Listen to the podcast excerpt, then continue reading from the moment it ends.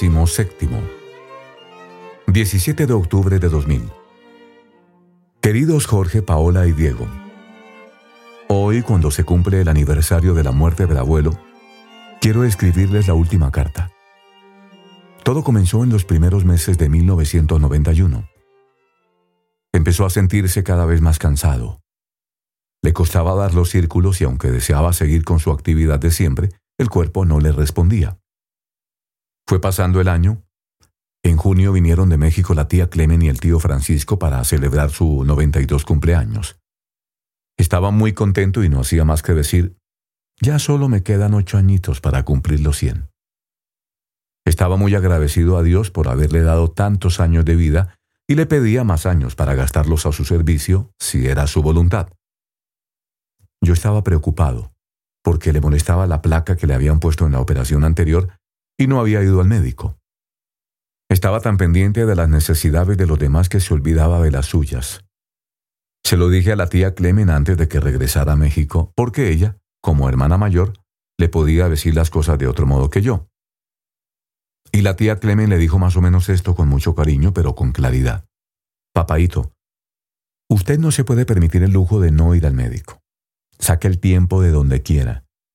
Pero ahorita mismo tiene usted que llamar para pedirle una cita.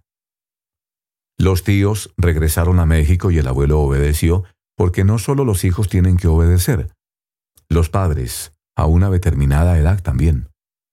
Y fue al médico, que le descubrió otro cancercito en la mandíbula izquierda. Entonces ya no tenía las mismas fuerzas de la primera ocasión. No son lo mismo 82 que 92. Fuimos a platicar con don Antonio y otras personas para que nos dieran su opinión. El tío Francisco le llamó desde México para decirle que había consultado con un especialista en laringe, amigo suyo, que estaba dispuesto a ir y venir en avión en el mismo día desde México a Guatemala solo para verlo. Lo platicamos entre los tíos. No sabíamos qué hacer. Si no se operaba, había el peligro de que el tumor le aflorara al rostro y le llevara a la muerte con un aspecto monstruoso. Pero la operación, a sus años, suponía un altísimo riesgo, y si salía con vida, no sabíamos si podría valerse por sí mismo.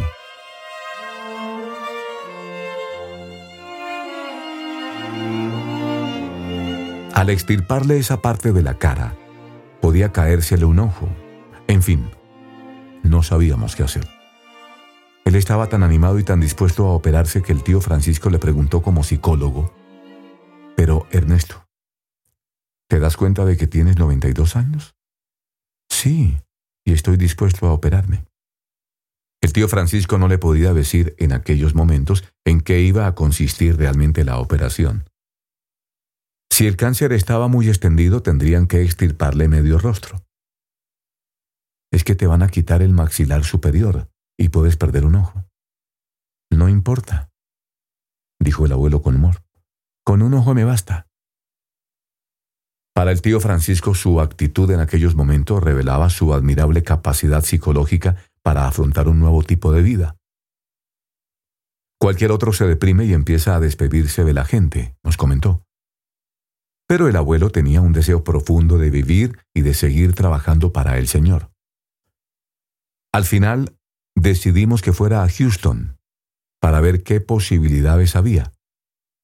Le acompañamos la tía Clemencia y yo. Fue algo muy duro. Llegamos a la consulta del hospital. Vino el cirujano que le había operado la vez anterior. El abuelo lo saludó muy amable. Doctor, ¿se acuerda de mí? Usted fue el que... A ver, abra la boca cortó el doctor en seco sin contestarle siquiera, quitándole los dientes. Doctor, le dijo la tía Clemencia, nosotros pensábamos que con unas radiaciones... Nada de radiaciones, dijo tajante. Hay que operar. Voy a indicar que le hagan unos análisis. Dio media vuelta, cerró la puerta y se fue sin despedirse. Yo pensaba que iba a volver, pero la tía Clemen me dijo, síguelo. Y corrí tras él por los pasillos del hospital. Era mediodía y se disponía a almorzar. Doctor, le dije, Quisiera hablar un momento con usted. Mi papá tiene 92 años. Si se queda descerebrado o en coma o con cualquier secuela, ¿qué? Me dijo con frialdad. En ese caso tienen que firmar un documento aceptando que le pongan una máquina. Adiós. Y se fue. Se me hizo un nudo en la garganta. Regresé a la habitación. El abuelo no se creía que el doctor no fuera a volver. Creía que había tenido que salir por una causa urgente. Le expusimos el problema. Regresamos al hotel. La tía Clemen estaba muy afectada y yo también. Dios me dio fuerzas para decirle, Papá, yo no le puedo decir a usted lo que tiene que hacer, pero le sugiero una cosa. ¿por qué no vamos al oratorio del centro del Opus Dei hoy en la tarde? Ya sé que Dios está en todas partes, pero usted se va a sentir más gusto allí. Vaya y platique con Dios. Me miró con serenidad, contento de que hubiese planteado la situación de aquel modo. Almorzamos juntos. Luego lo llevamos al centro y lo dejamos solo en el oratorio para que tomara esa decisión como solía hacer siempre, junto al Señor.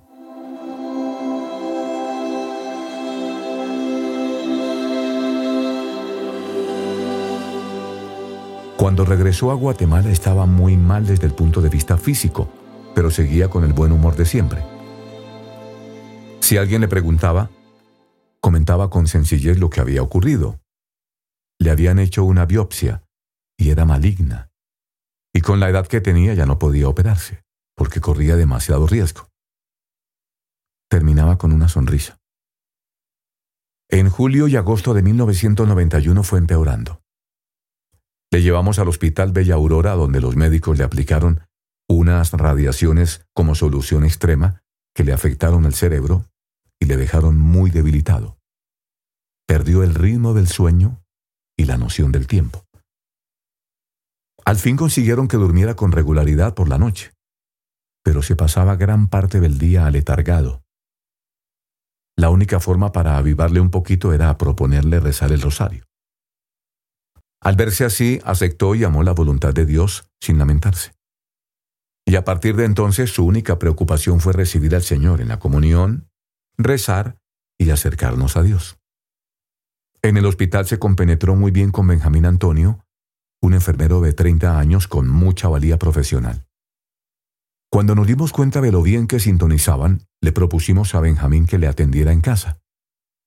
Ese trabajo le suponía un esfuerzo notable, pero al fin, movido por su cariño al abuelo, aceptó. Así resolvimos el gran problema que se nos planteaba porque llevábamos semanas atendiéndolo por turnos.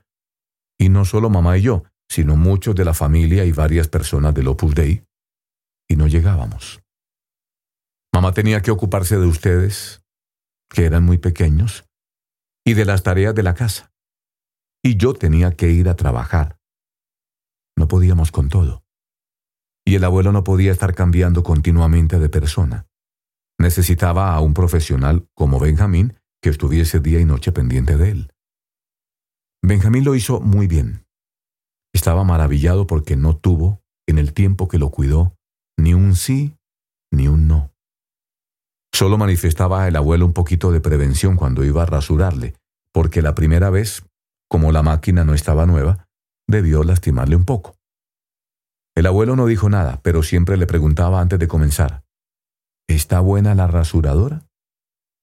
Sí, doctor. Le decía Benjamín que sabía por qué se lo preguntaba. Le saqué una de las nuevas y está nuevita, nuevita.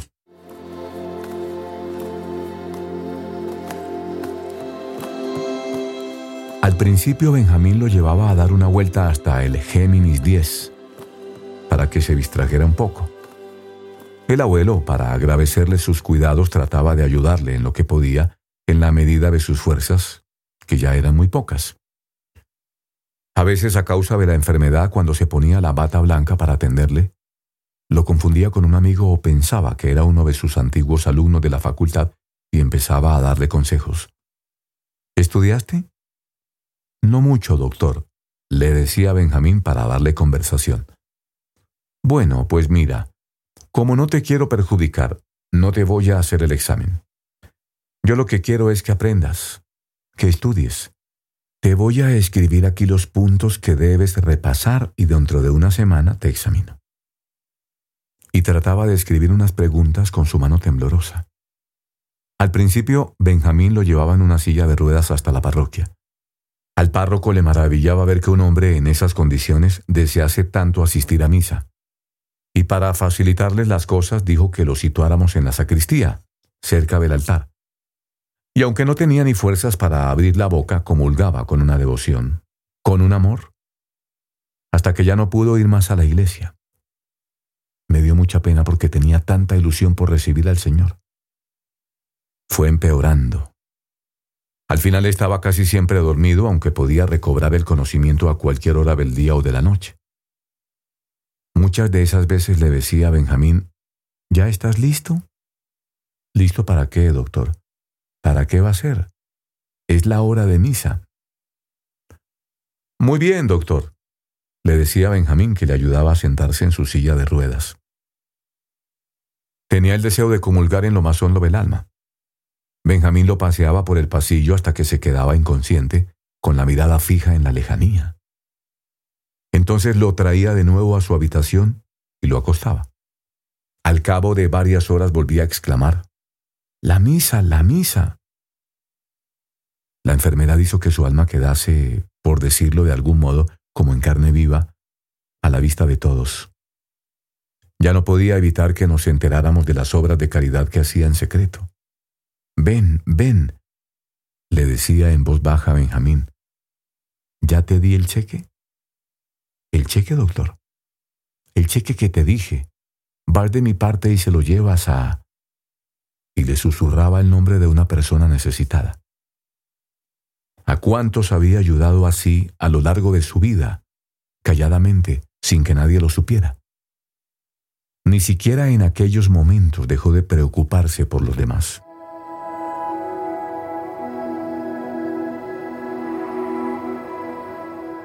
Poco después, en otro momento de lucidez le decía, Benjamín, ¿le llevaste el cheque? Recuerda que lo necesitan. Quería estar unido al Señor continuamente y rezar el rosario, pero la mente no le daba. Decía, primer misterio, y recitaba un Ave María. Luego, quinto misterio, y recitaba tres. Y luego, segundo misterio, y dos. Durante las semanas siguientes le dieron la unción de los enfermos en varias ocasiones.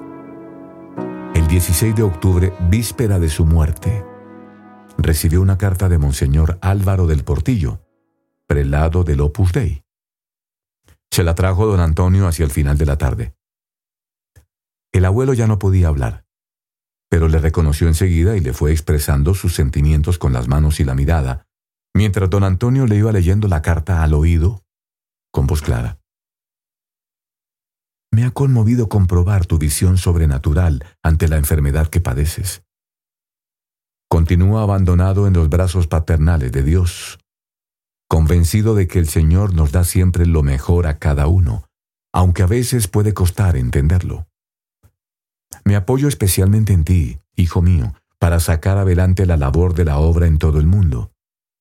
Sigue ofreciendo tus molestias por mis intenciones. Que Dios te lo pague.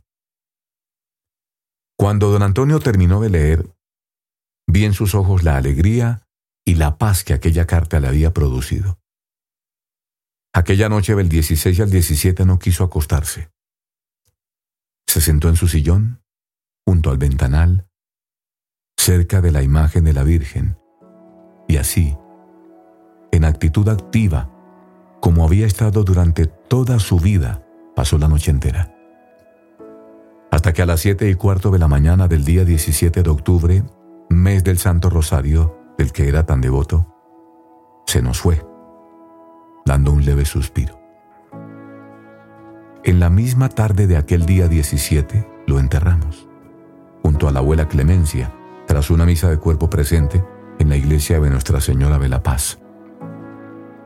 Nos había pedido que los funerales y el entierro fueran muy sencillos. Así lo hicimos con todo nuestro cariño. En aquellos momentos yo sentía una gran pena y al mismo tiempo una alegría inexplicable. Tenía la convicción íntima de que ya estaba gozando de Dios. Se ha muerto un santo, nos decían las gentes. Me emocionaba escucharlo porque estaba y estoy plenamente convencido de esa realidad. El abuelo fue un santo. Don Álvaro le escribió poco después a don Antonio. No dejo de hacer sufragios por el eterno descanso de su alma, aunque estoy convencido de que no los necesitará. Como tantos hijos de nuestro Padre que le han precedido, habrá podido decir, Cursum consummavi, fiden servavi, y el Señor le habrá acogido en su gloria, bien purificado por la enfermedad que padeció, premiando el amor, la abnegación y la entrega con que ha correspondido a su vocación.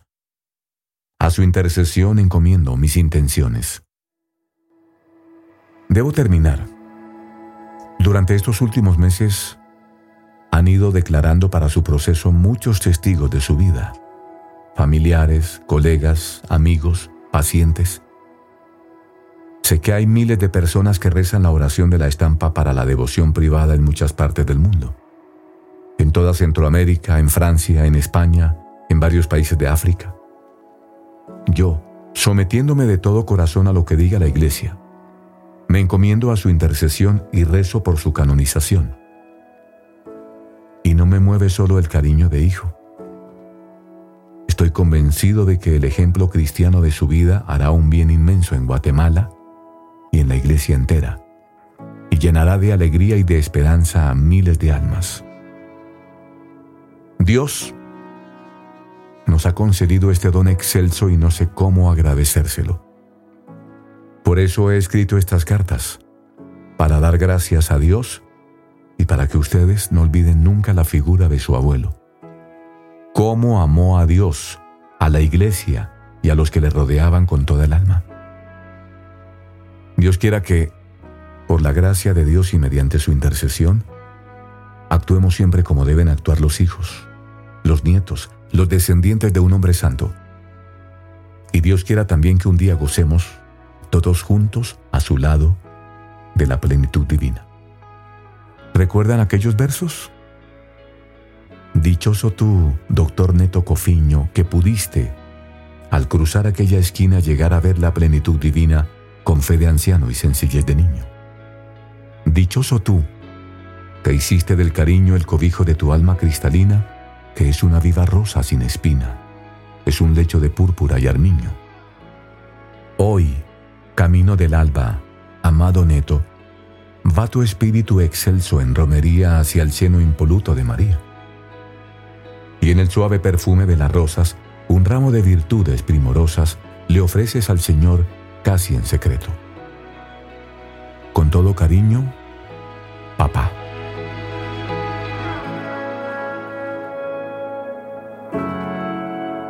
Una postdata de mamá. 5 de abril de 2001. Queridísimos Jorge, Paola y Diego, me pide papá que les cuente algo sobre el abuelo, como una postdata a las cartas que les ha escrito, y no sé por dónde empezar porque tengo tantos recuerdos. Esta mañana, durante la clausura del proceso en el Salón del Trono del Palacio Arzobispal, mientras leían los documentos, me ha venido a la memoria el día en que le conocí. Fue en esta misma casa, yo estaba un poco nerviosa, como cualquiera que va a conocer a su futuro suegro. Qué lejos estaba de sospechar todo esto. Vemos la santidad como algo alejado y luego resulta que está aquí entre nosotros. Me pareció un hombre mayor, porque lo era. Simpático, culto, bien parecido. En su juventud debió ser muy guapo y de buena presencia todavía, a pesar de la edad, con su blanco y su corbata bien anudada con una voz cálida y expresiva y unos ojos verdes muy vivos. Un hombre sereno y de gran elegancia interior. Era un hombre de mundo con un no sé qué muy especial. De mundo, entiéndanme bien, pero no mundano, porque era simpático, pero no frívolo, divertido, pero sin superficialidades de ningún tipo. Eso se reflejaba hasta en su modo de vestir, correcto, sin lujos, unas veces clásico y otras de sport, según las circunstancias. Luego, con el paso del tiempo, fui descubriendo nuevos rasgos de su personalidad. Por ejemplo, sus continuos detalles de cariño. Estos últimos meses, hablando con la tía Clemen, he recordado muchos. Me llamaba la atención que cuando iba a México se llevara una aguja y un carrete de hilo para coserse los botones y no causarle molestias a su hija. A eso le llamo yo un detalle. La elegancia a la que me refería antes no era cuestión de trajes, sino de algo más íntimo. Era fruto de su cariño con los demás. No hay peor cosa, decía con gracia, que un viejo mal vestido. Y fruto también de su buen gusto natural y de su finura exquisita a la hora de hablar. Nunca le oí decir una mala palabra, jamás. Era de un saber callar, un saber ceder un saber sonreír. Otro detalle más importante de lo que parece era puntualísimo. Eso es caridad con los demás, sobre todo en alguien importante como él. Significa que no te da igual que los otros te tengan que esperar y que no te sitúas por encima de nadie. También es una muestra de humildad.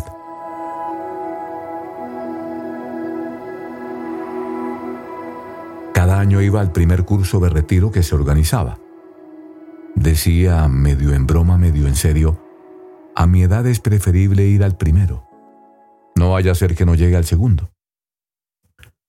Me parece que le estoy viendo salir por el jardín, feliz y contento, con su valija en la mano, su chumpa gris y su pantalón de cuadritos. Yo le conocí cuando era bastante mayor y ya tenía la espalda algo encorvada. Sin embargo, se esforzaba por mantenerse recto y erguido, no por vanidad, sino por mortificación. Yo me agacho mucho, decía, pero me estoy tratando de corregir. No era una de esas eminencias científicas que solo saben hablar de su especialidad. Era un hombre culto y daba gusto conversar con él de arte, de arquitectura, de pintura, sobre todo de la francesa. Le encantaba invitar a sus amigos a casa para almorzar porque le parecía que llevarlos a un restaurante era una descortesía. Aquí se desvivía por agasajarles y por ofrecerles lo mejor que supiera hacer en la cocina. Pollo a la naranja, berenjena a la musac, según la receta que le dio su amigo don Samuel. Aunque, ahora que lo pienso, no sé si no le gustaba comer en restaurantes porque era muy sobrio o porque era muy hogareño, o por las dos cosas a la vez. Cuando comía fuera, con motivo de una boda, por ejemplo, sabía apreciar lo que le ponían, porque yo se lo preguntaba luego y me explicaba el menú. El primer plato, el segundo, el postre, y al final me decía cariñoso, pero yo estoy seguro, chula, de que tú lo hubieras hecho mucho mejor. Otro detalle. Cuando hacía una comida especial para sus invitados comía muy poco. Se excusaba diciendo que ya había probado los platos en la cocina, pero yo pienso que no, que era un sacrificio que ofrecía el Señor. Había estado en Estados Unidos, en Europa, en Francia, y se le notaba en su profundo conocimiento de lugares y costumbres. Sabía distinguir entre las diversas marcas de vino. Sin embargo, él solo tomaba vino en ocasiones contadísimas, y jamás le vi tomar bebidas alcohólicas como ginebra, whisky o cosas así. No tenía caprichos. Nunca me dijo, Gisela, mañana quiero que me prepares tal y tal cosa. No tenía manías, ni en la comida ni en nada.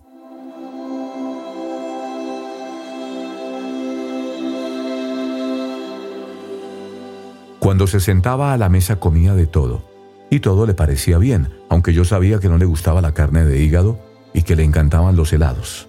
Ah, y los dulces. Por eso en cuaresma no tomaba dulces. Pero para darse cuenta de todo esto, había que estar muy pendiente, porque se comportaba con total sencillez. Ah, tomen nota, no fumaba. Dejó de hacerlo cuando era joven.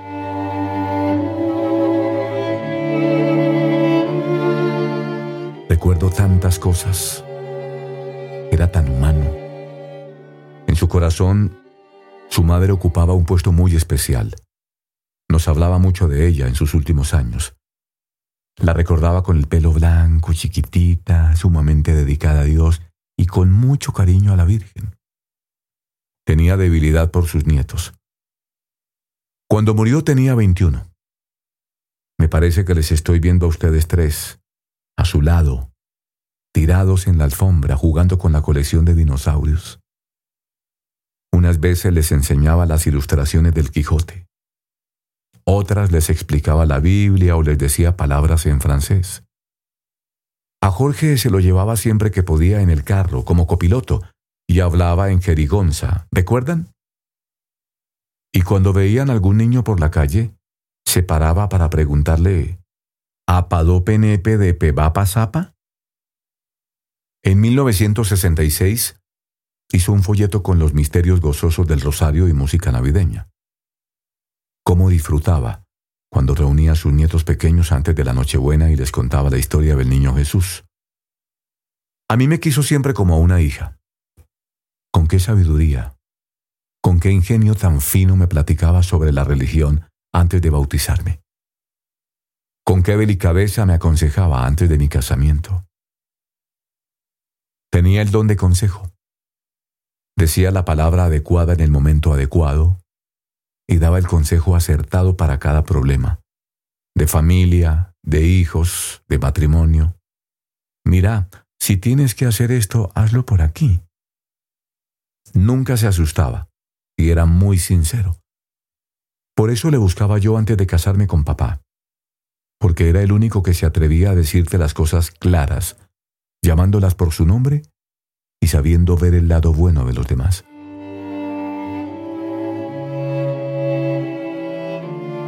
En una de sus cartas escribía sobre María Raskin de Piñol, una señora a la que apreciaba mucho porque le había ayudado en varias obras caritativas. Yo suelo decir esto a Mari Piñol cuando pretende cerrar la portezuela de un coche, lo que rara vez logra. Es que usted, Mari, está para abrir puertas, no para cerrarlas. Esta es la imagen de su corazón. ¿Ven qué modo tan bonito de decir las cosas?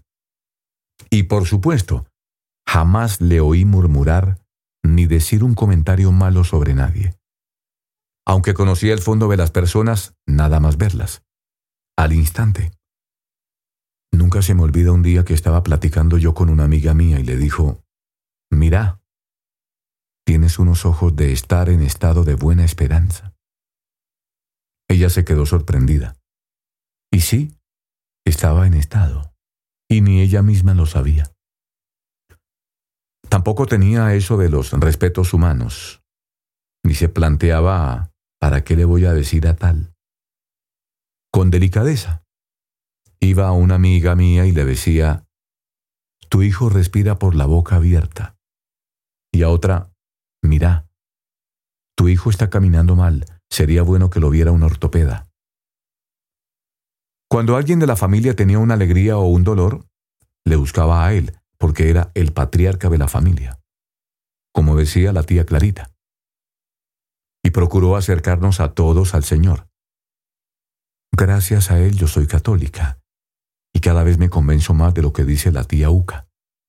Cuando hay alguien que se dedica a Dios en una familia, acaba salvando a toda la familia. Dios quiera que sea así. ¿Qué más puedo decirles? Tenía una gran devoción a la Virgen del Rosario de Quetzaltenango, ante la que había rezado tantas veces la abuela Clemencia. Tú ya no te acordarás, Paola, porque entonces tenías dos o tres años, pero muchos días te tomaba de la mano y te llevaba hasta los rosales del jardín. Cortaba las rosas más hermosas que veía y luego en casa te alzaba con las manos para que las pusieras a los pies de la Virgen. Miles de personas en Guatemala le recuerdan con tanto afecto y agradecimiento. Yo llegué a acostumbrarme a que cuando íbamos por la calle, se le acercara una señora. Doctor, usted curó a mi hijo. O viniera un señor para darle las gracias. O una indita para decirle, usted me salvó la vida cuando yo era patoja. Él les escuchaba con cariño, daba gracias a Dios y sonreía. Siempre sonriente. Tengo grabada en el alma esa sonrisa. Mamá.